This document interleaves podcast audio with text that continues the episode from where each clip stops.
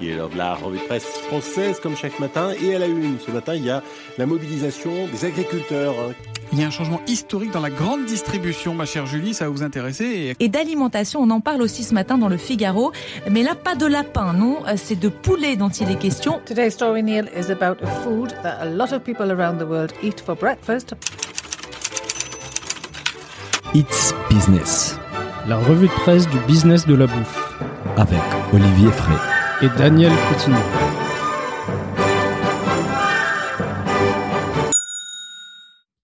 Bonjour à toutes et à tous, euh, bienvenue dans ce nouvel épisode de It's Business, la revue de presse du business de la bouffe. Je suis comme d'habitude avec Olivier Frey qui cette semaine a goûté toutes les nouvelles pâtes à tartiner type Nutella et a pris quelques kilos. Bonjour Olivier. Salut Daniel, bonjour à tous. Bon, je vais au sport, hein, je vous rassure. Ah, heureusement que tu perdre un peu tout ça. Ouais. Aujourd'hui, on a plein d'articles intéressants comme d'habitude, Olivier. Au programme, les plans France 2030 des Macron qui prévoient 2 milliards d'euros pour l'alimentation. Une histoire d'amour compliquée entre Carrefour et Auchan. Et la fin des emballages plastiques sur les fruits et légumes. On parlera aussi des alternatives au Nutella qui prennent de la place sur le marché, de l'histoire internationale de la coopérative laitière Isigny Sainte-Mère et enfin des innovations pour lutter contre la pollution due aux bovins. Et petit cadeau pour les auditeurs qui arrivent au bout de l'épisode, une participation spéciale des Thomas Pesquet. On commence tout de suite avec un article qui dévoile les détails du plan France 2030. C'était sur la tribune.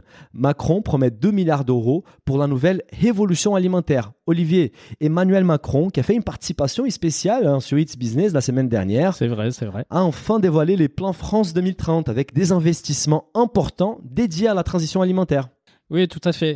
Et tout ça, c'est dans le cadre d'un plan beaucoup plus global euh, qui s'appelle France 2030. Tout à fait. Et donc, il y a 2 milliards d'euros sur 5 ans, Mhm. auxquels euh, il faut aussi ajouter à peu près 850 millions d'euros du quatrième plan d'investissement d'avenir. hein. donc, ça fait quand même quasiment 3 milliards, 3 milliards d'euros, tout ça. ouais.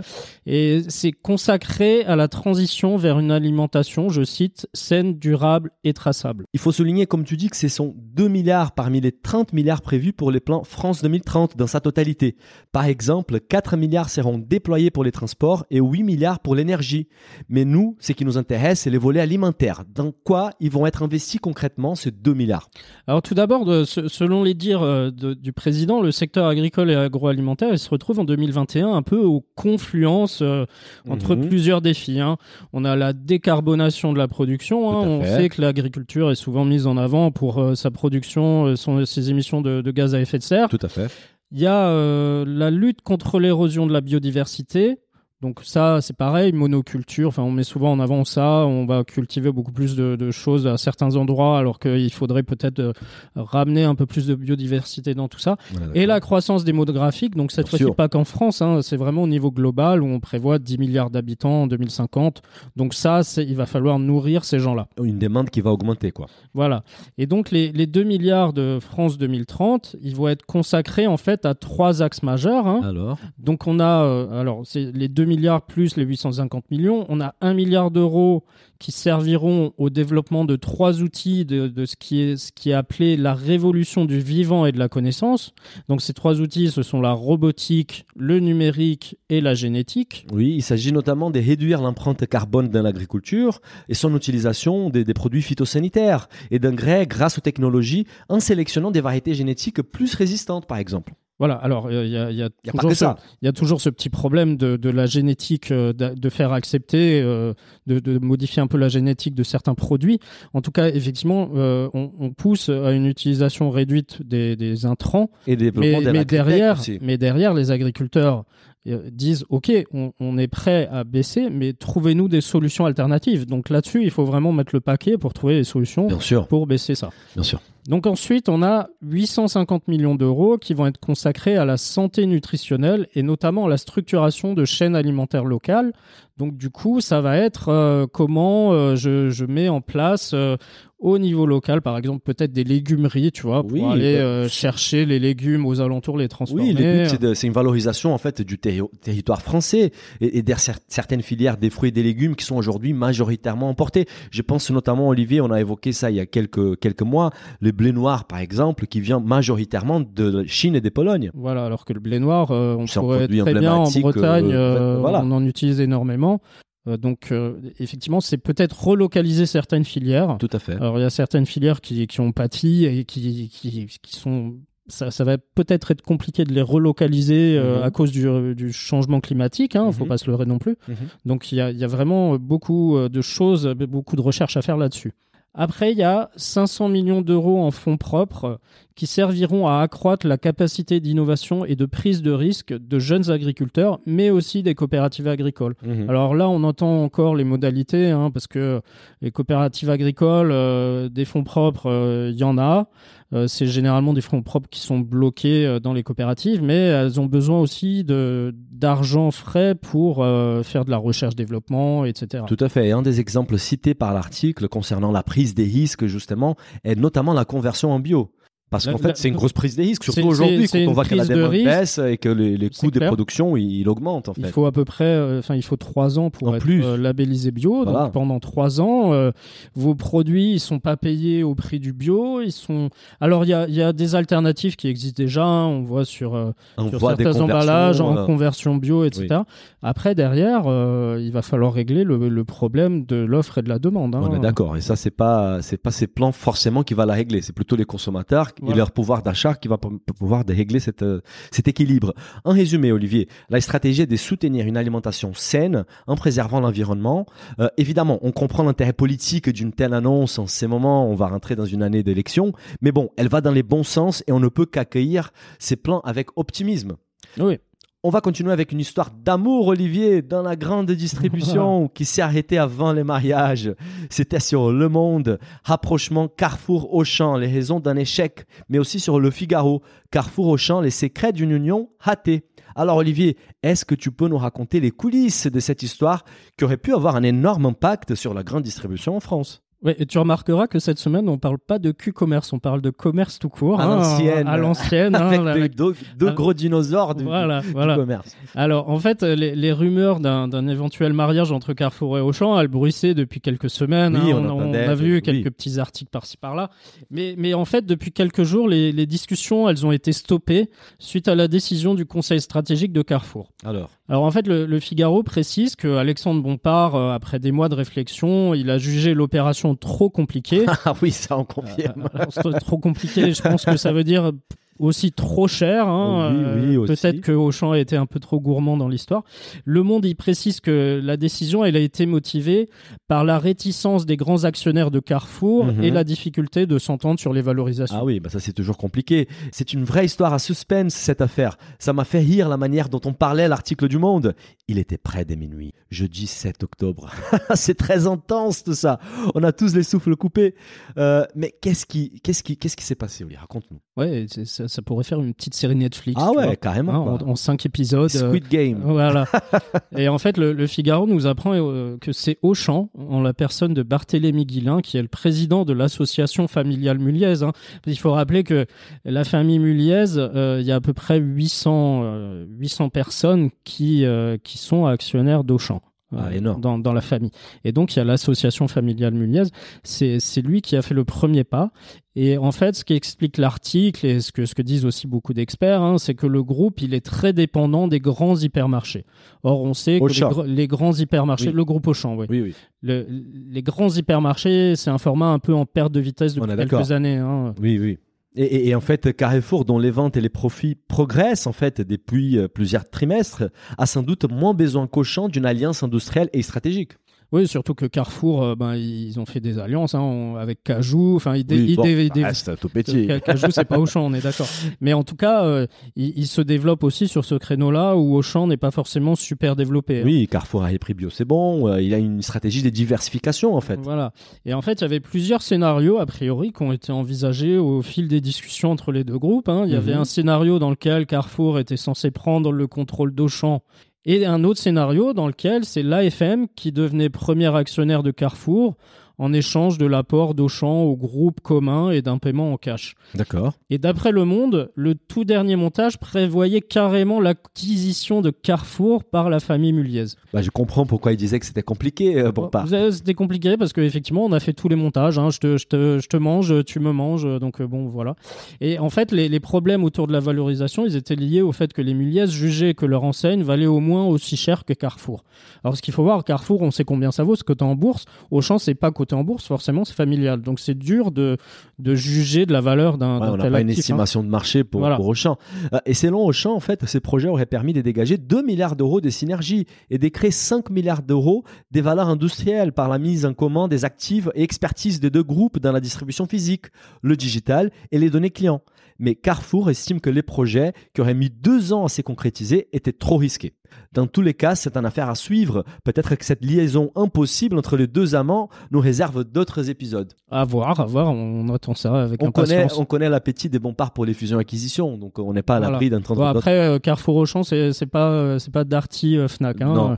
On continue avec une très bonne nouvelle, Olivier, mais vous en avez sûrement entendu parler ces derniers jours. C'était sur Le Point. Fin des emballages plastiques, les fruits et légumes concernés. Alors, ça me fait très plaisir, Olivier.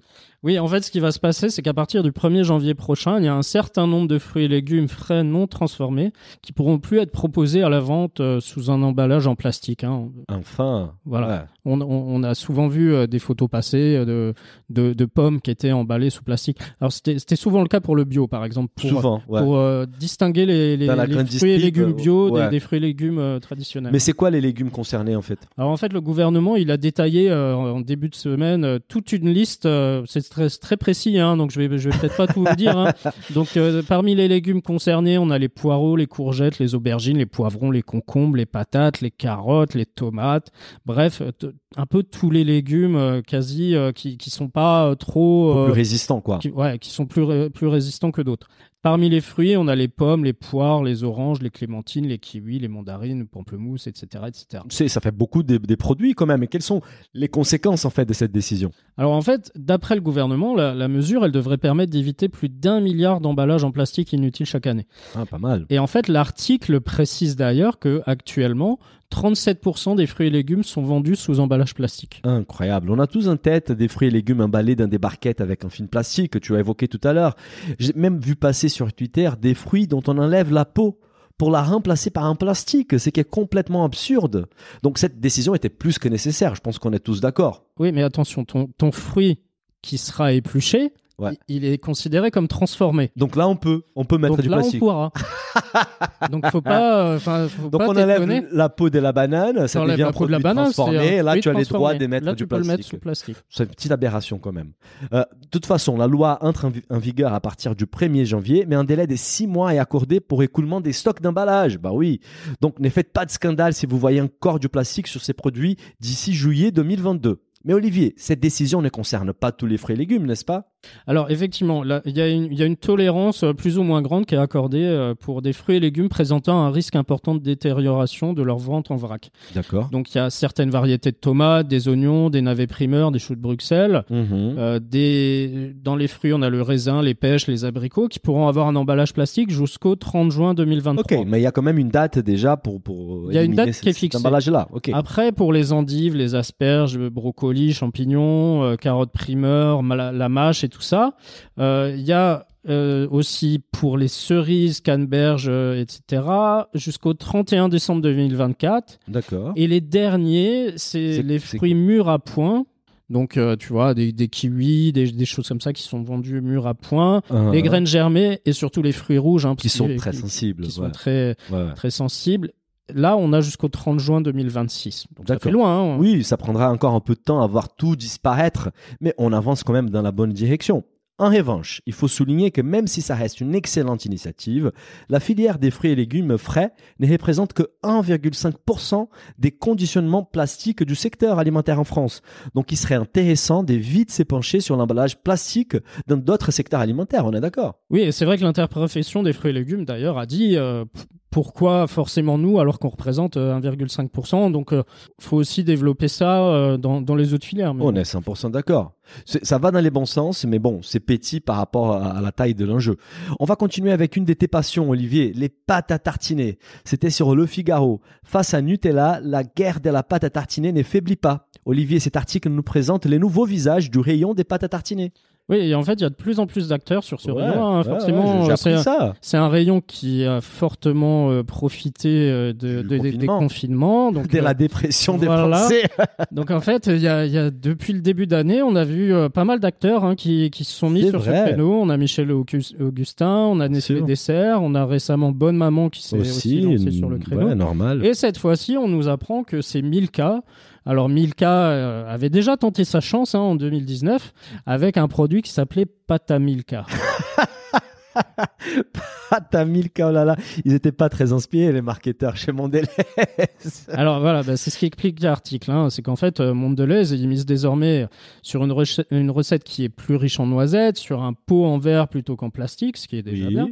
Et surtout un changement de nom. Oh euh, oui, L'idée, oui. c'est de s'appuyer vraiment sur la force de la marque Milka. Voilà, Donc, pâte à tartiner Milka, quoi. voilà, Voilà. ça s'appellera Milka tout court. simple. Et l'objectif, euh, c'est de peser 3% de ce marché à moyen terme. D'accord, mais 3% des combien en fait, Olivier? Ça fait quelle taille les segments des pâtes à tartiner? Alors, le, le marché des pâtes à tartiner, il pèse environ 600 millions d'euros en France, Ah, d'après. Euromonitor. Ah, c'est hein. pas un petit marché. Ouais, et il a eu une croissance de 6,6% en 2020. D'accord, c'est justement avec les confinements Voilà. et les. Tu, tu restais chez toi, tu te faisais Tu ta regardais tartine, hein. Netflix et tu t'es fait tes tartines Voilà. de, des Nutella. Euh, et les marques essayent de se différencier justement face aux leaders Nutella sur les côtés propres, on va dire. Sans plastique, sans huile des palmes, bio, commerce équitable. La marque Nocciolata, par exemple, est montée à 6% des parts des marchés dans ses rayons en proposant une pâte à tartiner bio, moins sucrée et plus riche en noisettes, avec un prix par contre deux fois supérieur à Nutella. Et on sait qu'aujourd'hui, une grande partie des Français sont prêts à payer plus cher pour les produits de meilleure qualité. Nutella a perdu énormément des parts des marchés ces dernières années à cause de leur mauvaise image due notamment à l'huile des palmes et donc la déforestation. Ouais, et alors moi, je, un petit conseil, hein, essayez euh, les pâtes à tartiner à la Tu pistache. les as toutes essayées Ah, alors À la pistache. Hein, tu À la pistache. Ah ouais, go- goûtez ça, vous verrez, euh, ça change de la noisette, mais c'est vraiment ouais, top c'est très, très aussi. hein. bon.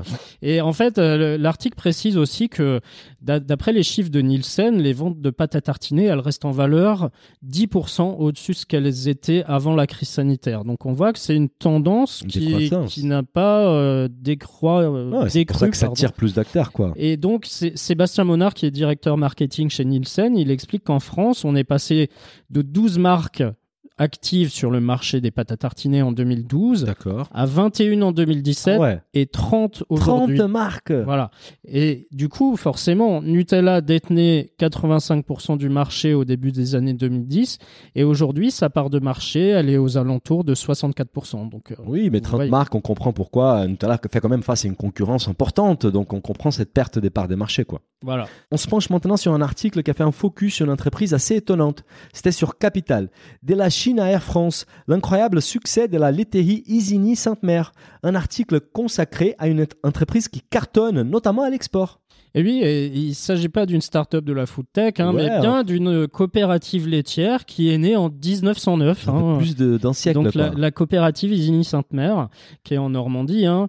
Et en fait, les, les chiffres pour l'exercice 2020, ils parlent d'eux-mêmes. C'est 507 millions d'euros de chiffre d'affaires, Ah ouais. avec une croissance de 12%, Quand même. 70, pour, 70 millions d'euros de BE, Pas donc mal. plus 27%, une collecte de lait qui est en progression de 4%. D'accord. Et surtout, ce qui est intéressant, c'est que c'est l'entreprise qui a le mieux payé le lait en 2020. Super, hein, ça. à, à Ah, ben, 399 euros la tonne de lait. D'accord. Et 60% de sa production est vendue à l'export dans 40 pays. Waouh, franchement, Olivier, je savais pas que c'était si gros en fait, mais mais c'est vrai qu'on trouve un peu partout hein, au supermarché.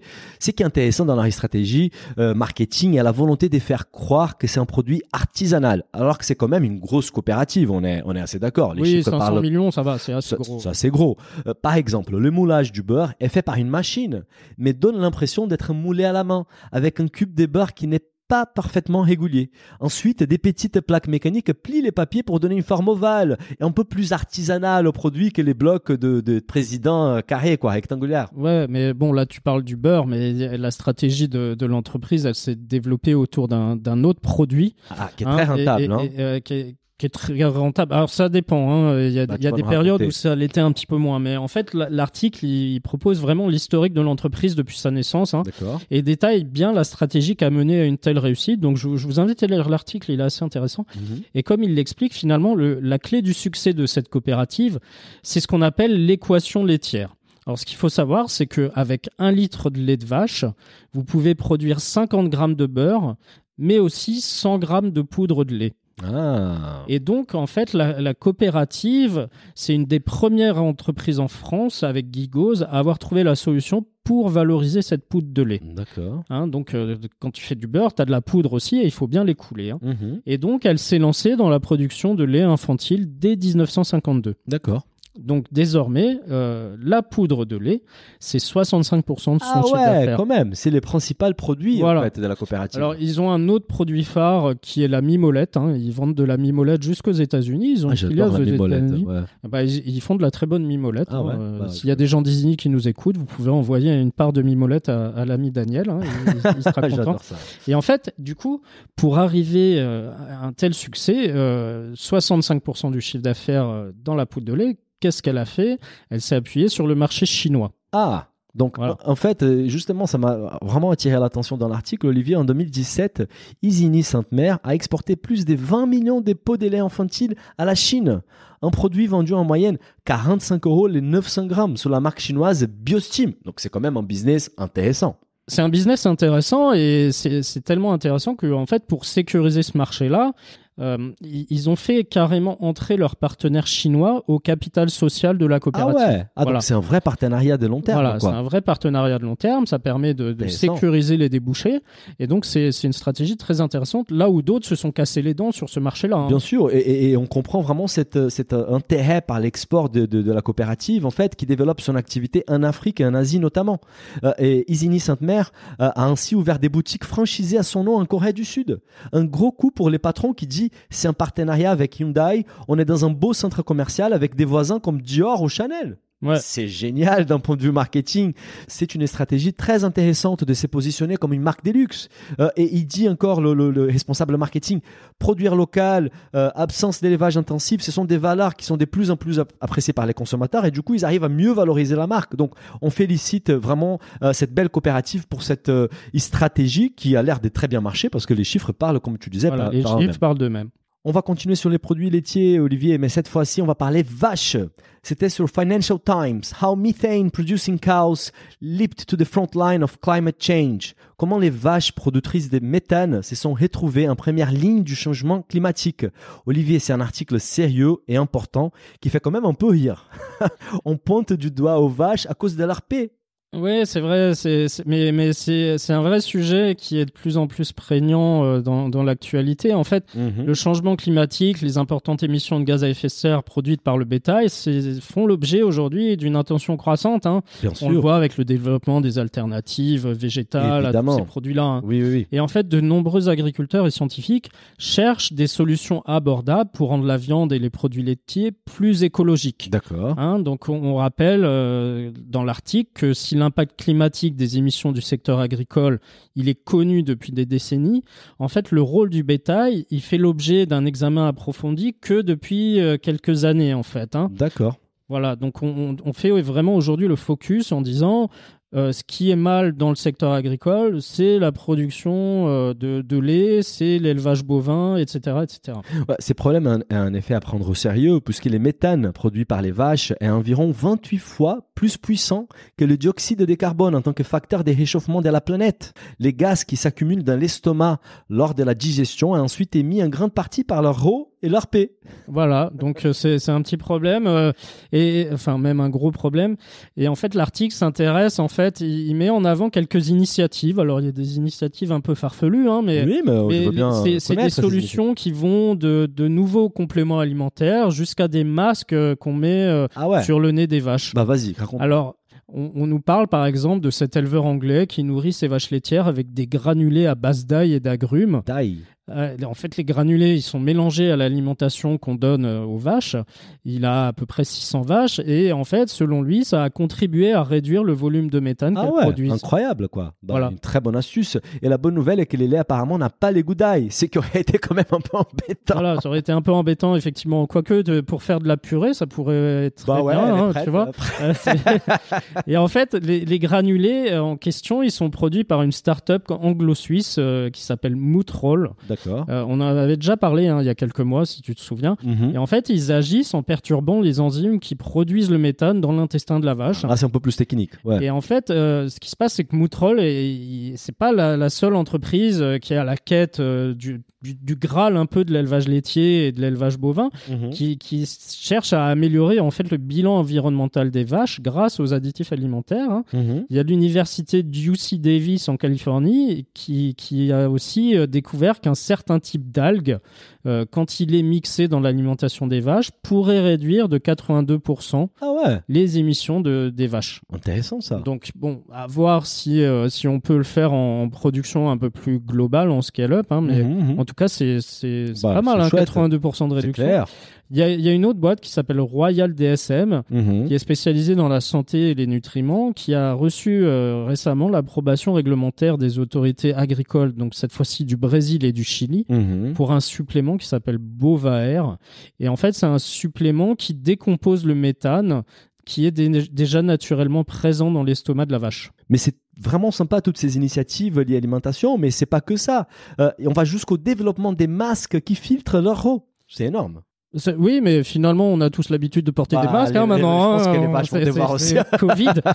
mais enfin, euh, ce- ceci dit, euh, ça a été assez critiqué hein, ce- cette histoire de masque sur Bah, les vaches. Si on va parler des bien-être animal, nous on connaît Ouais, l'impact que ça sur nous de clair. porter des masques. Mais, en fait, là, c'est Cargill, hein, qui est un des leaders mondiaux de la viande, hein, on le répète, mais qui, qui teste cette fois des, effectivement des masques. Et d'après le groupe, jusqu'à 95% des émissions de méthane des bovins proviennent de la bouche et des narines. Ah, Donc on parle souvent d'épée, ouais. mais a priori ce serait plutôt l'héros.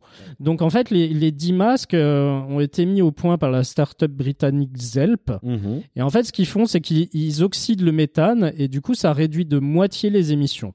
Alors, il y a aussi des vaccins anti-méthane, mais bon, ça, euh, les vaccins, euh, voilà, les, Ouais, les médicaments, tout ça, c'est ouais, un peu ouais, compliqué. C'est bon, sympa. Et les scientifiques et les sociétés de génétique animale ont aussi euh, mis en avant le fait que l'élevage de vaches plus grosses, qui grandiraient plus rapidement, ce serait aussi une solution. Parce que finalement, plus ta vache grandit vite, Hmm. moins tu dois la nourrir et donc moins elle émet de méthane. Oui. Donc bon, c'est des solutions, ça fait un peu penser aux poulets qu'on a fait grandir beaucoup Oui. plus vite. C'est c'est pas. Donc euh, c'est c'est Mais- pas forcément des, des solutions euh, très bien-être animal non? Non, et nous, on rigole, c'est un sujet sérieux, mais on rigole parce que voilà, il faut, il faut en rire. Mais l'année dernière aux États-Unis, Burger King a été critiqué pour avoir banalisé les problèmes, en fait, lorsque les publicités pour son édition limitée d'hamburgers atteint réduite en méthane, fabriqués à partir des vaches dont, dont l'alimentation quotidienne contient de la citronnelle, euh, invitaient les consommateurs à respirer l'épée du changement.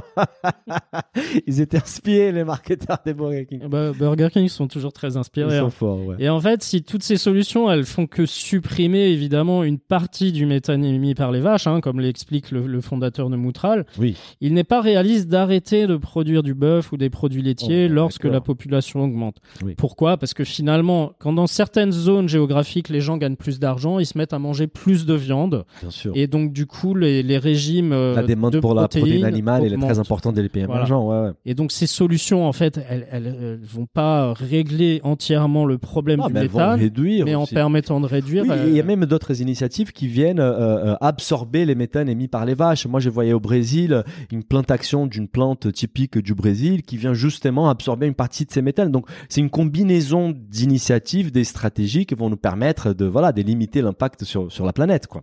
Blague à part, c'est- un sujet quand même très sérieux et tant mieux que plein d'initiatives existent pour réduire l'impact du méthane émis par les vaches. Et justement, le plan 2030 annoncé par Macron pourrait donner les moyens aux scientifiques pour aller plus loin dans la recherche des solutions à ces problèmes.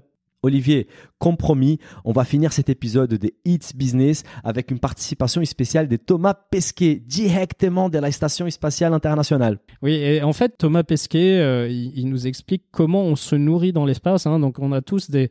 On, s'imagine qu'on mange très mal dans l'espace. Hein, moi, je pensais qu'il mangeait des poudres de lait. Mais, en fait, ça, a l'air assez sympa. Hein. Ouais, bah écoute, on va, on va, vous, faire, on va vous faire écouter. On a tout ce qui se fait de mieux en nourriture française à bord de la station spatiale. Euh, on a donc la tradition depuis des années Alain Ducasse, saumon d'Écosse, euh, effiloché de volaille, euh, carottes, fan au cumin, solilès de volaille et pommes de terre fondantes au thym. Ça, c'est vraiment le, grand classique de, la nourriture qu'on a ben, pour les jours de fête. Euh, ensuite, on a Thierry Marx qui m'a fait de la nourriture pour euh, des plats pour ma dernière mission et pour celle-là aussi. Euh, ici, on a un bœuf aux champignons, on a un gâteau avec des amandes et des poires ou un millefeuille de pommes de terre. Encore une fois, qui se présente cette fois sous forme de, eh ben, de boîtes de conserve qu'on ouvre et puis ensuite on, les, on les consomme. Bah franchement pas mal, hein. il a l'air de se régaler. Ouais, Thierry Marx, t'as vu, c'est pas c'est pas feed, hein. Ah c'est pas feed. C'est pas du feed. c'est de la vraie bonne cuisine française, quoi. Ah, Olivier, merci beaucoup et à la semaine prochaine pour un nouvel épisode de It's Business. Salut Daniel, au revoir à tous. Si le podcast vous a plu, n'hésitez pas à le noter 5 étoiles sur votre appli et à le partager autour de vous. Pour vous abonner à la newsletter, il suffit d'aller sur businessofbouffe ou olivierfray.com et vous abonner dans la rubrique newsletter. Bonne semaine et à bientôt